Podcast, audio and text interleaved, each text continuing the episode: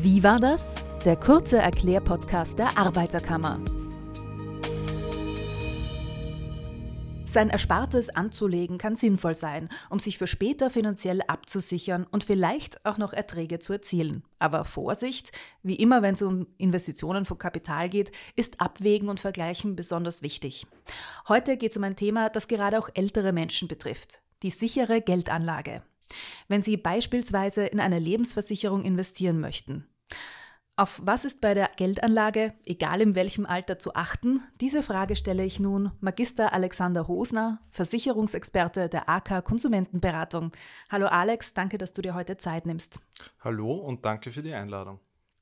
Es gibt verschiedene Anlagemöglichkeiten, die im fortgeschrittenen Alter sinnvoll sein können.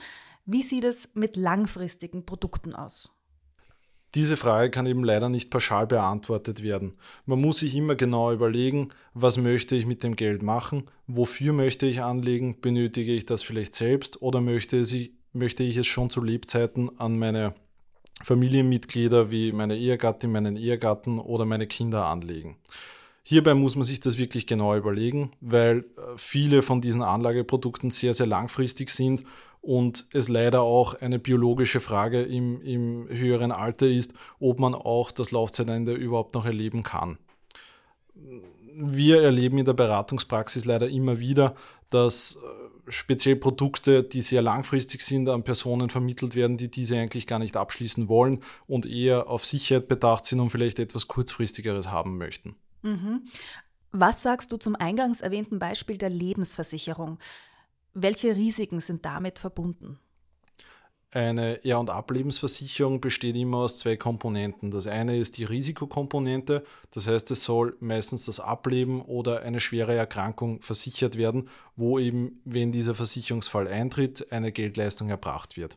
Das kostet natürlich äh, Geld und dieses Risiko muss entsprechend abgesichert werden, wie bei einer Eigenheim- oder einer Unfallversicherung man muss dazu sagen, dass gerade eben mit steigendem Alter ähm, der Anteil für die Risikoprämie immer höher wird und man muss sich eben gut überlegen, ob das wirklich das gewünschte Produkt ist, ähm, da speziell bei Vertragsabschluss die, die Kosten sehr intensiv sind.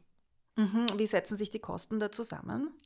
Also hierbei werden oftmals Prämien entweder in monatlichen Prämien verrechnet oder man kann es auch jährlich machen äh, oder per Einmalerlag. Üblicherweise werden gerade an Menschen im fortgeschrittenen Alter äh, Lebensversicherungen mit Einmalerlag äh, verkauft, äh, was eben dazu führt, dass speziell bei Vertragsabschluss hohe Kosten anfallen. Beispielsweise fallen 4% Versicherungssteuer an, die Risikoabsicherung, die Verwaltungskosten sowie die Vermittlungsprovision. Man kann daher ungefähr davon ausgehen, dass 15 bis 20 Prozent Kosten anfallen und im Umkehrschluss daher nur 80 bis 85 Prozent des einbezahlten Geldes tatsächlich veranlagt werden können. Damit diese Kosten wieder erwirtschaftet werden können, sind diese Produkte meistens sehr langfristig mhm. und daher sollte man sich gut überlegen, ob man das wirklich abschließen möchte. Das heißt, es dauert ziemlich lange, bis überhaupt Gewinne erzielt werden. Genau. Bei den Lebensversicherungen gibt es ja die klassische Variante und die fondgebundene Variante. Was genau ist da der Unterschied? Äh, bei den klassischen Lebensversicherungen ist es so, dass die einbezahlten Prämien abzüglich der vorhin erwähnten Kosten in einen sogenannten Deckungsstock veranlagt werden und mit der Zeit Zinsen erwirtschaftet werden. Das ist der sogenannte Gewinnanteil. Äh, dieser ist variabel, wird oftmals bei Vertragsabschluss gut beworben, nur sind das immer unverbindliche Prognosen. Das heißt, man kann sich nicht tatsächlich darauf verlassen, wie gut sich ähm, der Ertrag entwickelt. Auch hierbei ist es natürlich sehr stark von der, von der wirtschaftlichen Lage abhängig, welche Gewinnanteile da lukriert werden können. Also man kann sich prinzipiell auf den Deckungsstock verlassen, dass dieser tatsächlich ausbezahlt wird. Ähm, der Gewinnanteil ist aber variabel. Üblicherweise wird man einmal jährlich bei allen Versicherungen äh, darüber informiert, wie gerade der, der Stand der Anlage ist oder wie sich die, das Produkt einfach entwickelt. Mhm. Und die fondgebundene Variante? Bei der vorgebundenen Lebensversicherung wird eben nicht in einen klassischen Deckungsstock ähm, einbezahlt, sondern es werden Anteile an, an Investmentfonds gekauft. Die kann man sich oftmals aussuchen bei Vertragsabschluss. Da gibt es auch unterschiedliche äh, Formen, je nachdem, welches Risiko man eingehen möchte. Und hierbei kommt es eben schon sehr stark darauf an, ähm, für welche Fonds man sich hierbei entscheidet. Und Die Faustregel ist auch hierbei, je geringer das Risiko, desto geringer sind die Erträge und je höher das Risiko, desto höher können auch die Gewinne, aber auch eben die Verluste, die Verluste. ausfallen. Mhm. Oftmals werden in den Produktbeschreibungen eben Vorperformances aus der Vergangenheit abgedruckt. Diese gelten aber leider, weil es eben Vergangenheitswerte sind, nur für die Vergangenheit. Das mhm. heißt, es können keine tatsächlichen Rückschlüsse daraus gezogen werden, wie sich das Produkt wirklich entwickeln wird. Okay, also was die, was die Zukunft dann bringt. Reden wir noch über andere Möglichkeiten der Geldanlage, zum Beispiel das Sparbuch oder das Festgeldkonto. Was ist der Unterschied? Ähm, beim Sparbuch, ähm, das gibt es leider kaum mehr. Also es wird fast nur mehr Online-Sparen angeboten. Mhm. Hierbei gibt es unterschiedliche Ausprägungen. Entweder, also üblicherweise täglich verfügbares Geld. Das heißt, wenn ich jetzt 500 Euro einbezahle, kann ich es auch fünf Tage später wieder beheben. Beim Festgeld ist die Lage unterschiedlich. Hierbei wird das Geld wirklich fest veranlagt. Das heißt, es liegt auch fest in den Händen der Bank. Hierbei gibt es unterschiedliche Ausprägungen. Diese reichen von drei Monaten bis über zu zehn Jahren. Ähm, je länger die Laufzeit ist, desto attraktiver sind in der Regel die Zinsen. Allerdings muss ich auch hierbei beachten, dass hierbei auch lange Veranlagungen auch zu meinem Nachteil ausgehen können. Das heißt, der Vergleich zahlt sich auf jeden Fall aus. Die Recherche, wo gerade welche Zinsen angeboten werden, Genau. Im Portal der Arbeiterkammer unter www.bankenrechner.at äh, findet man eben die aktuellen Konditionen der, der meisten heimischen Bankinstitute und hierbei kann man auch bequem vergleichen und der Vergleich zahlt sich wirklich aus, da manche Banken wirklich mehr Zinsen geben als andere. Also da sollte man sich einmal, einmal drüber trauen und, und das vielleicht aufrufen. Also aktuell ist es so, dass für Taggeld bis zu 2,5% Zinsen geboten werden und für Festgeld bis zu 3,5% Zinsen für, für drei Jahre. Ähm, mhm, also unbedingt Zeit in in die Recherche investieren, bevor man das Geld investiert. Genau, also das zahlt sich wirklich aus und man sollte auch hierbei, gerade in einer Zeit, wo die, die Leitzinsen immer wieder steigen, ähm, sollte man beachten, dass das auch ein variabler Prozess ist. Das heißt, wenn ich heute ein Festgeld für drei Jahre abschließe, kann es sein, dass ich mich in ein paar Monaten ärgere, weil die Zinsen deutlich angestiegen sind und ich aber nicht über das Geld verfügen kann wie bei allen Anlageprodukten werden auch auf die erzielten Zinsgewinne 25% Kapitalertragssteuer verrechnet. Hierbei ist ein großer Unterschied zur Lebensversicherung, da hierbei nur die Versicherungssteuer anfällt, aber in der Regel keine Kapitalertragssteuer. Mhm. Dafür habe ich bei der Lebensversicherung eben diese 4% Versicherungssteuer gleich auf einmal am Anfang zu zahlen, richtig? Genau, genau. Mhm. Also der wesentliche Unterschied ist, die zahlt man auf jeden Fall und die Case zahlt man nur für tatsächliche Gewinne.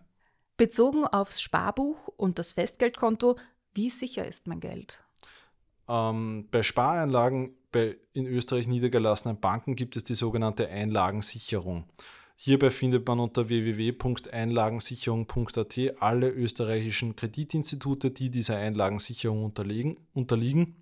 Das heißt, das bedeutet so viel wie, sollte die Bank Konkurs anmelden müssen, sind 100.000 Euro pro Kreditinstitut pro Person abgesichert. Das heißt, habe ich auf einem Konto 100.000 Euro alleine, sind es 100.000 Euro ähm, habe ich mit jemand anderen gemeinsam 200.000 Euro ähm, veranlagt bei einer Bank, sind auch diese 200.000 Euro abgesichert. Sind es 500.000 Euro, habe ich auch nur die 200.000 Euro, mhm, die Also pro Person sind. die 100.000. Genau. Welche sicheren Möglichkeiten der Geldanlage gibt es noch? Ähm, sichere Möglichkeit ist unter anderem der sogenannte Bausparvertrag, der in Österreich sehr, sehr beliebt ist. Ähm, hierbei laufen die Verträge meistens sechs Jahre oder zwölf Jahre.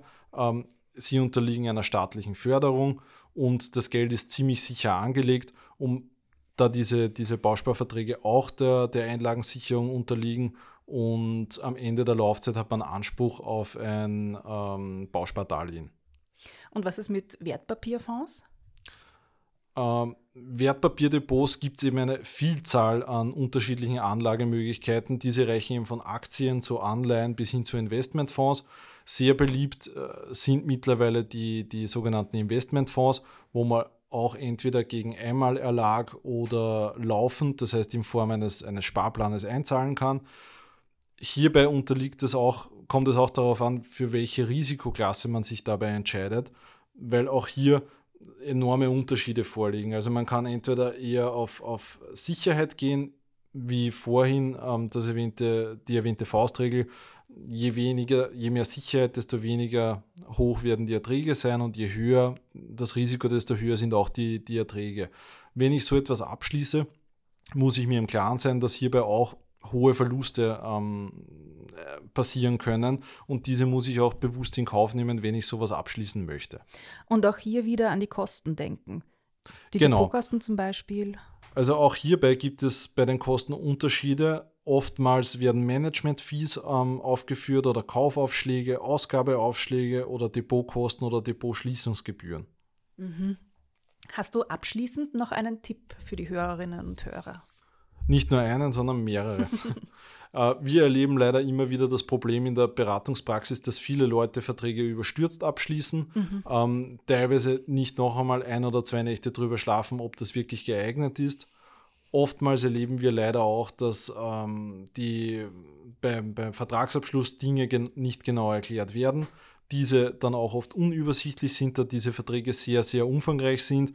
Oftmals versteht man das als Laie oft gar nicht, was da überhaupt abgeschlossen worden ist. Die Kosten sind zum Beispiel überall transparent äh, angeführt, nur man findet sie teilweise einfach nicht, weil eben die, die Informationspflichten so umfangreich sind.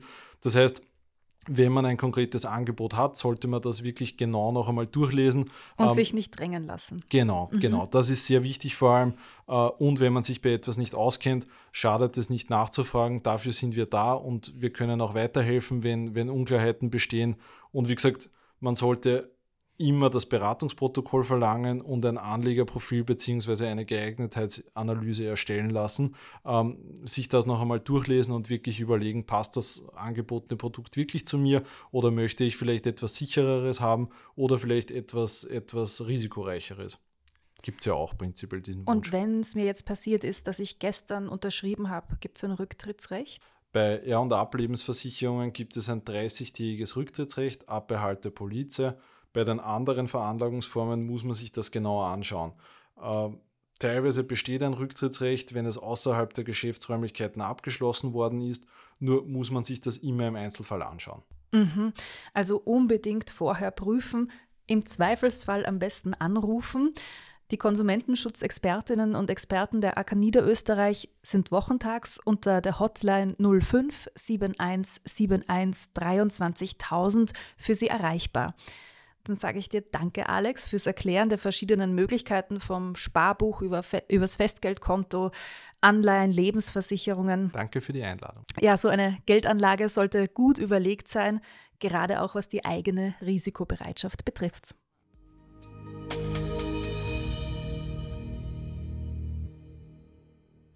Und wenn euch der Podcast gefallen hat, dann freuen wir uns über eine Bewertung. Wenn ihr Ideen für weitere Themen habt oder euch etwas Spezielles interessiert, schreibt uns gerne auf den Social-Media-Plattformen der Arbeiterkammer Niederösterreich.